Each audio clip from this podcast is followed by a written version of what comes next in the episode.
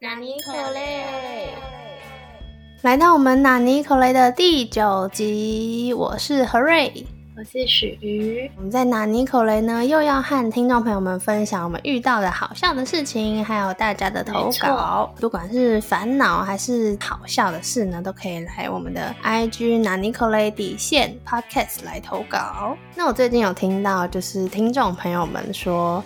我们的 IG 画的很可爱，所以要称赞一下许瑜，就是我的 partner。谢谢，听众朋友好友善，应该有感受到许瑜制图的用心，跟之前的。如果之后我有空的话，也会在文案的部分多尽力一点。那我们就进入本周的拿尼口雷喽。本周的拿尼口雷，就由我先来分享第一则。第一则是一个听众投稿。那我来念一下。我说我要投稿。很久以前呢，我跟朋友约了一起去唱歌。唱歌的地点呢，离朋友家很近，走路就能到的距离。离我家大概是几站公车站的距离。公车一到站的时候呢，我刚好下车，就看到我朋友从我眼前走来，但脚一跛一跛的。我就想说，天哪，是怎么了？是受伤了吗？我就赶紧冲下车搀扶我朋友，然后就问他说：“你怎么了？你受伤了吗？这么短的距离，你怎么会受伤？”结果朋友就跟我说：“我的鞋子断了。”我整个问号问号问号问号。所以呢，我跟朋友赶快走到超商，要随便买一个拖鞋。中途呢，还遇到一个好心的上班族，问说：“呃，我上面办公室有一双拖鞋，要不要送给你？” 但我们不好意思收，所以朋友还是打赤脚走到超商。结果最后呢，我们也没买到拖鞋，而是买了强力胶把鞋子粘起来，才结束这场闹剧。讲到这里，有没有觉得这故事很熟悉呢？相信本人能把故事讲得更生动，交给你了。没错，这个朋友就是我本人，我就是鞋子。断掉的那一位 很好笑哎！你的虽事居然还要别人来帮你投稿，对我记忘那双鞋子还蛮新的，你知道吗？就是那种两条带子的，有一点小跟的拖鞋。然后我那天就穿的很开心，想说耶，今天要去唱歌，还穿裙搭那种有点像拖鞋的凉鞋。走到一半的时候，那拖鞋带子就掉了，我整个超难，我要只要一只手扔着那鞋子，拿另一只脚就赤脚走路。好悲伤的故事。而且那天的行程才刚开始，不是一大早。但是听到这个呢，我就想到我也有一样的事情，而且我觉得我们穿的是同一种鞋子，我们应该会分享那个图片，对。应该是同一种鞋子，因为我一次穿着一样是有跟，然后只有两三条带子的凉拖鞋的时候，我就走在学校的路上，嗯，那时候已经是快要回家的状态了，就跟朋友们一起在那边聊天呐。我们学校那边很常下雨，所以我的鞋子已经算是有接受到雨水的冲击蛮多次了，其实可能有点垂垂老矣。就是那天，我就走在路上的时候，他就忽然前面那边就脱离我的那个鞋子的板子，但是很尴尬，因为大家就是正要一起去吃东西，然后吃完东西要回家，就是很快乐状态。想说完蛋，也太尴尬了吧？就说呃，我我鞋子好像坏掉了，好像需要去买个鞋子之类。他们说你确定吗？不要冲动购物。他就说 我看一下我有没有可以粘的，好了。结果他拿出胶带。我们熟悉的透明胶带，我就在那边真的用胶带把那个袋子重新塞进去，之后把它粘起来，哎，好好笑，跟我做的事一模一样。我那时候在便利商店也是，但至少你是强力胶啊，我就顺利的穿回来，就是感谢那个胶带的功劳。但是呢。回来之后，我就一直放在那边，我就对它有点阴影，就不想去处理它。其实我应该也是要去拿强力胶的。终于到了今年夏天，我想说好，我要再把它拿出来穿了。所以呢，我就先把还贴在那边的胶带撕掉。我就开始想说，我们家有没有强力胶？然后我姐就说，哦，她之前在那个住的地方好像有，她回去帮我拿，那就拿回来，就是一个已经干掉的东西。但是我又想说，我真的很想穿，而且那几天天气很好，就觉得应该比较不会有雨水的问题了。后来我就发现我们家有保利龙胶，把保利龙胶前面那个尖尖地方可以挤进去那个洞，对，所以呢，我就顺利的把它粘好之后呢，大概穿了两三次吧，又是一次雨天，我就又在学校那双鞋子又坏掉了。你不会放过它？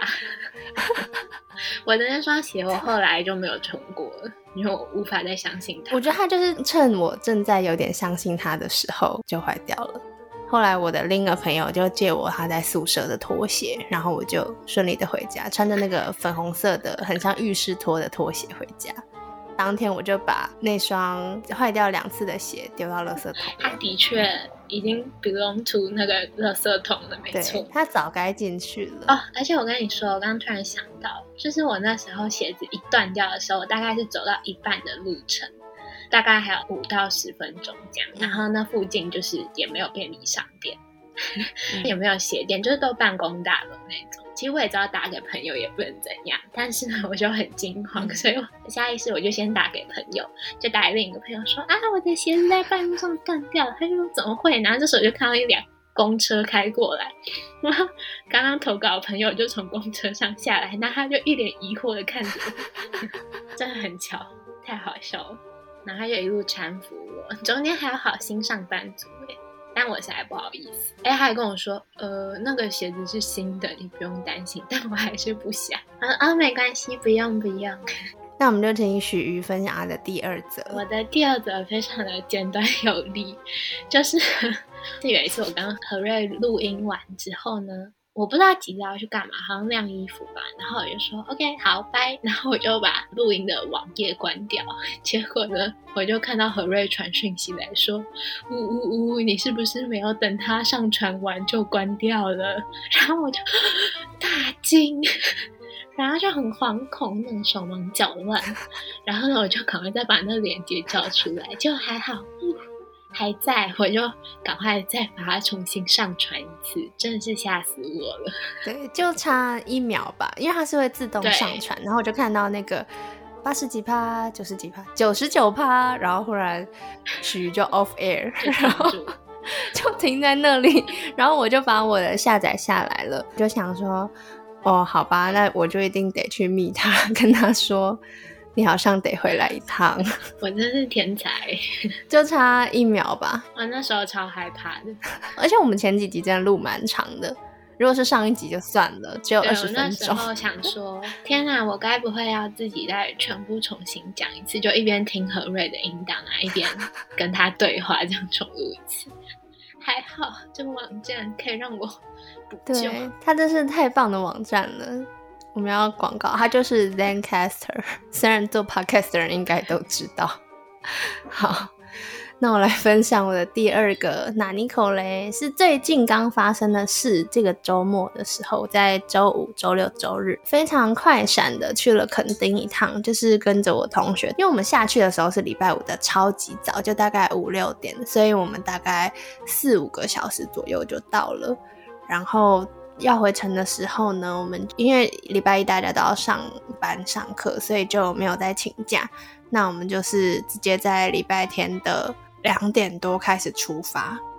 结果呢？等到我回家的时候呢，已经快要是隔天了，就大概是十一点五十几分的时候到家，所以我们就在车上待了九个小时，因为它就有点太塞车了，而且好像还有出新闻，就是真的塞的不是平常周末大家北漂的那个塞，是超级无敌特塞，可能是因为天气很好，因为我们礼拜五过去的时候，刚开始还有点阴阴的，但是下午之后就开始天气很好。然后六日也都天气超好的，所以还蛮多人会在垦丁做水上活动啊，或者是逛夜市。开车的时候想上厕所很痛苦，幸好我们大家都非常的克制膀胱。最后分享一下，它还有一个回马枪，就是最后呢，我们就开着 Google Map，因为呃，在我们的人会把我们送到。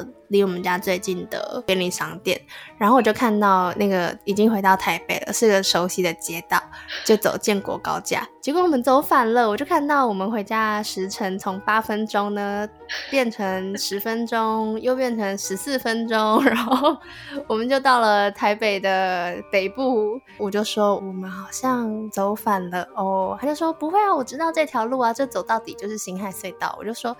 哦，但是现在好像不是哎，然后他就说：“哦，对，天哪，这就是我们突破九个小时的原因，因为我们最后 还要再绕回来。那真的还好，没有人想上厕所。如果想上厕所，这个回马枪真的会逼死人。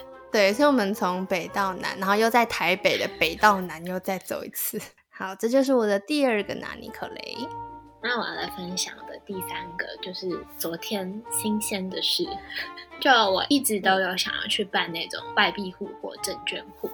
然后昨天因为我考了期中考，然后提早下课，就想说，嗯，现在还很早，就去银行把这些东西办一办。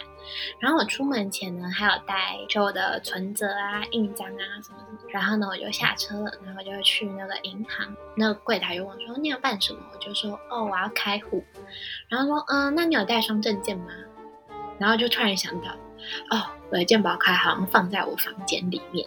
我就说：“嗯，没有诶。”他就说：“呃，可是开户门要双证件哦。”然后我就说：“哦，好，那没关系，反正我家很近，那我回去拿一下再过来。”然后我就走回家，然后拿了我的健保卡，然后再咚咚咚过去。好，拿了过去之后呢，他就说：“那你要开户，那你可以先用那个电脑帮我们先把申请资料填一填，待会流程就会比较快。”我就说好。然后呢，我就填完那个流程，我大概已经 就是像我的录音一样，已经 upload 到九十九趴，就已经填到九十九趴的时候，那柜台。的那个承办人员就走过来说：“你好，徐小姐，你是要开户吗？”我说：“嗯，对。”他说：“嗯，那你不用帮我填这个，你来柜台这边，我们用手机填比较快。”我就想说，Am I a joke？反正呢，我就过去柜台那边，那就坐下，开始跟我解释一些有没有的啊，然后叫我给他送证件啊。然后呢，我们就先申请网银啊，什么这样网银开户会有什么优惠之类的，反正就是讲，然后就搞了老半天。隔壁柜有一个感觉比较有问题的客人，讲话很大声啊，一直搞不清楚状况的那种。所以呢，我这边的柜台就也一直停下来帮隔壁的柜台。然后反正我这边终于好了，然后网银什么都好了。然后网银开户的时候呢，因为那个资料都要填很久嘛，就有的没有的，我就全部都照了他说的步骤填完之后，他就显示说你没有办法，就失败，叮叮。然后就嗯。怎么会这样？就跟那个柜台说：“呃，我照你说的填了，但他失败了。”然后柜台说：“嗯，怎么会这样？” 他就再去问主管，然后主管他来看了也觉得很奇怪，然后他就说：“嗯，那你再试一次好了，就可能刚刚有哪里有不小心按错这类。”我就说：“好。”然后就再重新试一次那个流程，然后大概花了快要十分钟吧。然后好了之后呢，有点点，我就说：“他又失败了。”嗯。怎么会这样？那我们用纸本帮你直接在这里开户好了。我就说好，然后呢，他就说那你来帮我填一下这个哦。然后就弄弄，又等了一阵子，然后跟我说，嗯，等一下，许小姐，你这个身份证是不是无效？我说啊，他说你这是出发的身份证吗？然后我就说对啊，这是第一张啊，就因为它上面也写着出发。嗯，可是。这记录好像怪怪的，然后就突然灵光一闪，想到我今年初的时候把身份证弄丢了，然后我打电话去挂失，但过了几天我找到之后，我就一直忘记打去取消挂失，所以他到现在他这一整年他都是无效的，你知道吗？柜台感觉也很傻眼，我也很傻眼，然后我就说哦不好意思不好意思，那我现在打去问一下可不可以取消，然后打去那个户政事务所。然后我就跟他说：“呃，不好意思，我身份证之前挂失，但我现在找到了，我想要办那个撤销挂失。”然后他就说：“哦，好。”然后那个阿姨她就说：“您是年初挂失的。”然后嗯，对。然后说：“啊，你现在找到了？”嗯，对。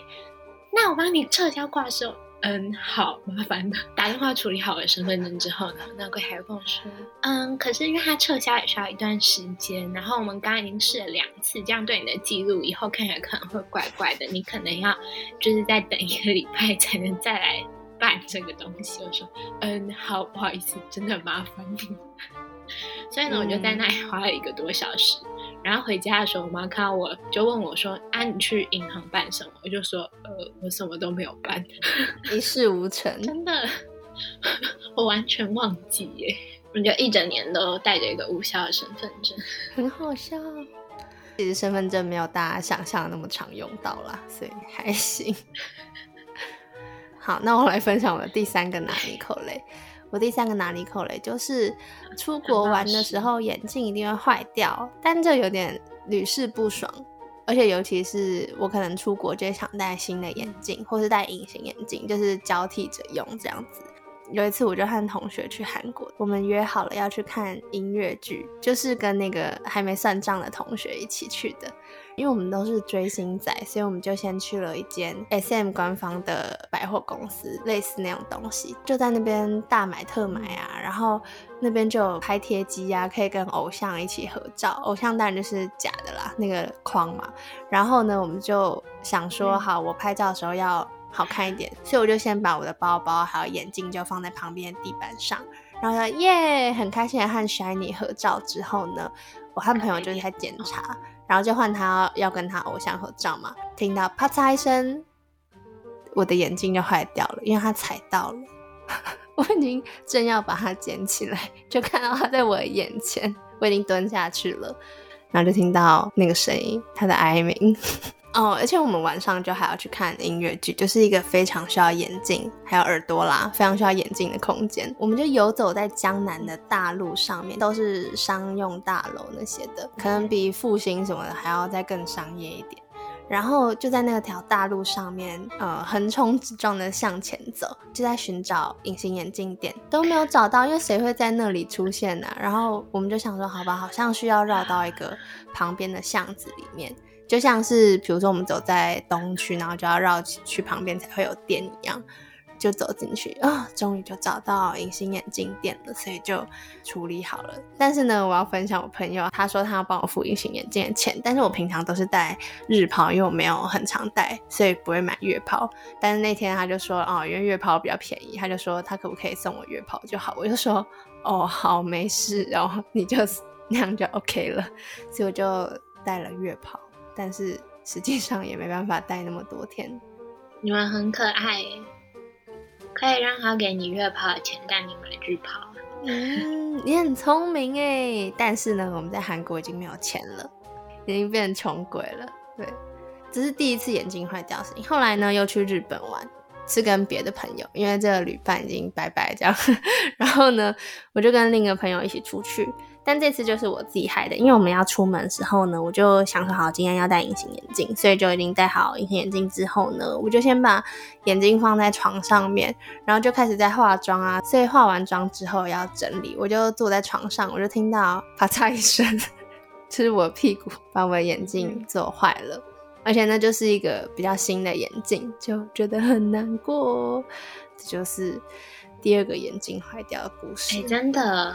眼镜真的绝对不能放床上，超危险。而且明明就想说床那么软，应该坐下去它就跟着床一起凹陷，但不会，它们就是会直接坏掉。小心，眼镜要放在该放的位置。对，就是这两个悲伤故事，所以我后来出国的时候 都会非常的小心，就是因为这样。那我们现在要来到我们纳尼口雷指数的评比。你是说身份证一整年都？我要投银行一票，因为银行很好笑，而且你一事无成而且那时候就我失败两次，嗯，我还想说真的是够了，许运不要再连这都会失败，而且行员还不知道为什么，就原来是我自己的问题。对啊，而且我跟你说，我就是真的很不 care，我身份证不是不见吗？我是不见了两个礼拜，我才不甘愿的大家去办，就是大家去跟他说我要挂失，然后他就叫我要去补办，然后 我过了一整年也没有去。我一月的时候不见，然后我大概是到 三月多才重新找到，幸好都没有人拿。然后到十一月的时候才撤销挂失。那你有什么心中的名次吗？我觉得是鞋子哦，因为鞋子很戏剧化。等到我把那个。照片 po 到我们的 Instagram 上面，大家就可以一起笑一下。所以你还留着那双鞋子哦？还啊，你有拍下？有啊，我那时候在便利商店那边修鞋，我朋友就拍影片，觉得我看很直接。这就是我们的纳尼口雷评比。那我们要进入我们的下一个单元——口雷纳尼。口雷哇，纳尼。在这个单元里面呢，何瑞会分享他最近关心的议题或者一些有趣的东西，然后我照例会分享我喜欢的两首歌。那何瑞，你这里来有什么关心的议题？我要分享的是 Open Taipei，它是一个即将在二七二八号发生的事情，所以大家如果不知道的话呢，可以现在赶快上网查，何瑞也上网查，因为我没有做功课。顾名思义，就是打开台北，它是一年一度，就是会串联很多城市来做一些国际建筑空间体验的活动。那什么是国际建筑空间体验呢？就举个例子好了，就是像这次有一个地方，就是台北流行音乐中心，它是比较新的建筑，然后有一些地方才。最近才正式启用，所以呢，透过这个活动，大家就可以看到。但是我自己想分享的，并不是北流的，嗯，我想分享的是一个还蛮在地，可能比较少人知道的地方，是在木栅的一条小巷子里面有暗系职人这个职人们的根据地的感觉。然后那个地方还蛮可爱的。因为它有时候会有一些露天电影院啊，或者是有一些做鞋子、做包包的工作室，有精工的地方，所以蛮多职人会在那边驻点。然后它有一个咖啡厅，还蛮可爱的，就是半开放式的，所以我记得价格也算很正常。嗯，所以是一个还蛮舒服的地方，而且巷子真的超迷你，就是你要走进去之后才发现，原来这里有一个建筑物背后的空地。你就可以重返木扎一下，就一天啦，半日游。对，没错，这就是 Open 台北，它居然会选择暗系指人这个地方，还蛮特别的，法有关，所以就分享给大家。如果嗯 Open 台北报名可能没有那么容易啦，应该现在都已经满了。但是大家如果有兴趣的话，就可以直接去逛一逛，不用一定要有专人带领你们。对，就是这样。那我今天要分享的这首歌呢，是有关于菅田将晖跟小松菜奈结婚啦！身为他们两个人的粉丝，真的是觉得他们两个非常般配又开心。所以呢，我要分享第一首歌就是菅田将晖有一首歌叫做呃，中文是翻成《恋爱中的傻瓜》，是一首超可爱的情歌。嗯，对。就点播这首，恭喜他们两个，太开心了！对他们要变成结婚中的傻瓜了，就是难得，就是我分享一个很好笑的留言，就是那时候这个新闻还蛮大的嘛，所以网络上蛮多相关的讨论。然后我就看到有一个人说 “G Dragon Bye”，就很好笑，因为以前小松菜奈跟 G D 有传过蛮。蛮深的绯闻嘛，或者是他们的恋爱消息，所以没想到他最后就是跟菅田在一起，而且我觉得他们组合蛮 OK 的，因为他们也没有一定的谁的地位比较高，就是他们两个都有一定的知名度，而且在工作上的表现也都评价还不错。他们两个在一起的 vibe 很可爱。那你来分享第二首歌。我要分享第二首歌呢，是厉害的 Only，也是情歌。哎，我怎么都分享情歌？因为世界上，我觉得大部分的歌八十趴都是情歌，可恶。对，就是听起来很轻快，然后蛮舒服的。而且因为我非常喜欢厉害的声音，他的声音真的是太棒了，大家也可以去听听看。那我来展现我的宅度、阿宅程度，所以来分享一个应该蛮多人都知道的作品，是九九。然后为什么要分享呢？是因为我觉得喜欢艺术的人应该多少都有听过。但是如果有些人比较不喜欢日本文化的话，那他可能就不会去接触它，因为毕竟还是有那种战斗啊，然后那个脸啊的设计，就是二 D 的人，有些人就不喜欢纸片人啦。但我觉得如果你对用色或什么的，想要有更多的想象，或者是比如说荧光色啊，或是很饱和的颜色要怎么使用的话呢？真的可以去看一下九九。你可以只看图片，或者只看一些截图啊，短短的可能就好了，应该会有蛮多的刺激。所以呢。这个应该算介于阿宅以及艺术之间的作品。我觉得看了之后，让我对于比如说天空的颜色、建筑物啊、树的颜色什么的，都有更多的不一样的想法。对，那我自己最喜欢就是第四位九九，也是他的那一季，就是不灭钻石，因为就可以看到藏柱非常非常的可爱。然后还有那季，我也觉得是天空或者是山啊、路啊。用色最活泼的时候，所以可以去看一下。讲到可以对世界有不太一样的想象的话，我觉得那个香浅证明的作品也都很厉害，就是像 Netflix 上面有的那个四点半神话大戏，我推爆，大家可以去看看。还有春宵苦短，少女前进对，那是我第一部汤浅作品。就其实平常不是很。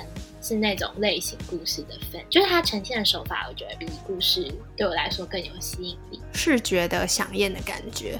然后我记得他还有一些很有趣的作品，就是因为动画是很多张图叠起来的嘛，所以有一些变形可以在让我们觉得更加流畅，或者是在浮夸中更有流线的感觉。